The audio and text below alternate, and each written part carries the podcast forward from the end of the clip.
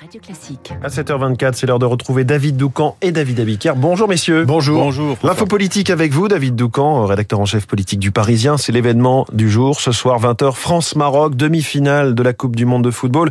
C'est du sport, mais c'est aussi de la politique avec en tribune, au Qatar, un supporter particulier, le président de la République. Oui, les insoumis peuvent continuer d'appeler au boycott diplomatique. Ils hurlent dans le vide. Le chef de l'État ira soutenir les Bleus comme prévu. D'abord parce qu'il juge absurde de se réveiller euh, trois mois avant euh, la compétition pour s'indigner alors qu'on sait euh, depuis plus de dix ans que ce mondial est organisé au Qatar. Du reste, se rendre sur place ne veut pas dire soutien au régime. Par exemple, la ministre des Sports Amélie Oudéa Castera portait en tribune de France-Angleterre un pull avec des manches arc-en-ciel en soutien aux droits des homosexuels. Mais surtout, pourquoi diable est-ce qu'Emmanuel Macron refuserait d'épouser l'humeur des Français?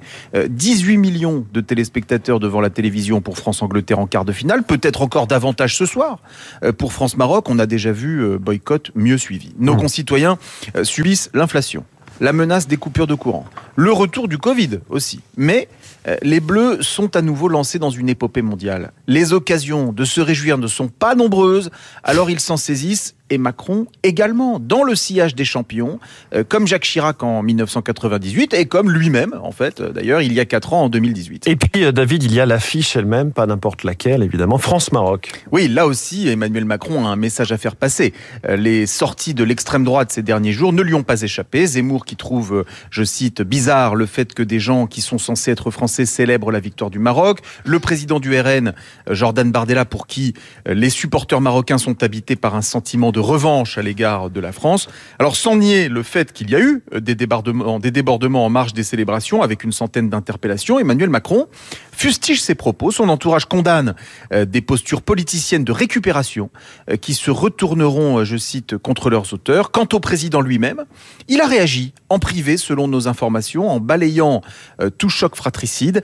Cette rencontre est plus que jamais chargée de symboles, à lâcher Emmanuel Macron, et ce sera un match fraternel et amical. Un match deux visions radicalement opposées. On ne le découvre pas, mais c'est flagrant ces dernières 48 heures. Le foot et la politique ne sont jamais bien loin l'un de l'autre. L'info politique, euh, politico-sportive de David Doucan ce matin. On voulait David aussi dans, le Parisien, évidemment, chaque jour. Les titres de la presse, David Abiker et à la une des hommes en bleu. Les hommes en bleu, évidemment, c'est les membres de l'équipe de France. Objectif final, titre le Parisien aujourd'hui en France. Les bleus à l'attaque, choisit le Figaro pour l'équipe.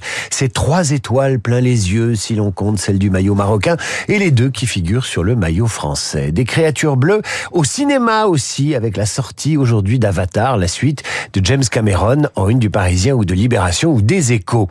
Un homme en bleu encore, c'est Thomas Pesquet, tout de bleu vêtu, lui aussi sur fond bleu, la couverture bleue de Télérama qui titre Pesquet, artiste ou astronaute.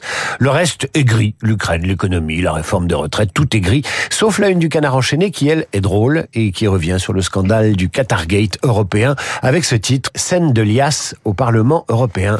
Lias et pas Lies, Lias comme Lias de billets. Merci beaucoup David Abiker, à tout à l'heure. 8h30 pour l'instant, il est 7h28. Bonjour Renaud Blanc. Bonjour François. La matinale de Radio Classique continue avec vous. Quel est le programme? Eh bien, comme tous les mercredis, nous parlerons cinéma avec Samuel Blumenfeld, le 7e art avec notamment, et David en parlait à l'instant, la sortie d'Avatar 2 signé James Cameron, Avatar, mais aussi Ernest et Célestine. Grand écart garanti dans les spécialistes avec le monsieur cinéma de Radio Classique et du quotidien Le Monde, Samuel Blumenfeld. 8h05. Coup de fil à Alix Roumagnac, président de Predic Service, qui travaille avec Météo France. On parlera du froid, de la neige, de la pluie, du verglas qui touche ou qui pourrait toucher euh, de nombreux départements dans les heures qui viennent. Alix Romagnac dans le journal de Léa Boutin-Rivière. 8h15 dans les stars de l'info. Guillaume Durand recevra le directeur de l'Institut de Relations Internationales et Stratégiques, Pascal Boniface. Il y a un petit match ce soir, hein. France-Maroc. Ce n'est pas qu'une histoire de ballon rond, c'est aussi de la géopolitique, la géopolitique du foot avec Pascal Boniface dans trois quarts d'heure. France-Maroc toujours, mais cette fois dans l'esprit libre. Marc Lambron et Tahar Benjeloun pour commenter l'actualité, qu'elle soit à Doha ou ailleurs. Tout de suite, la météo.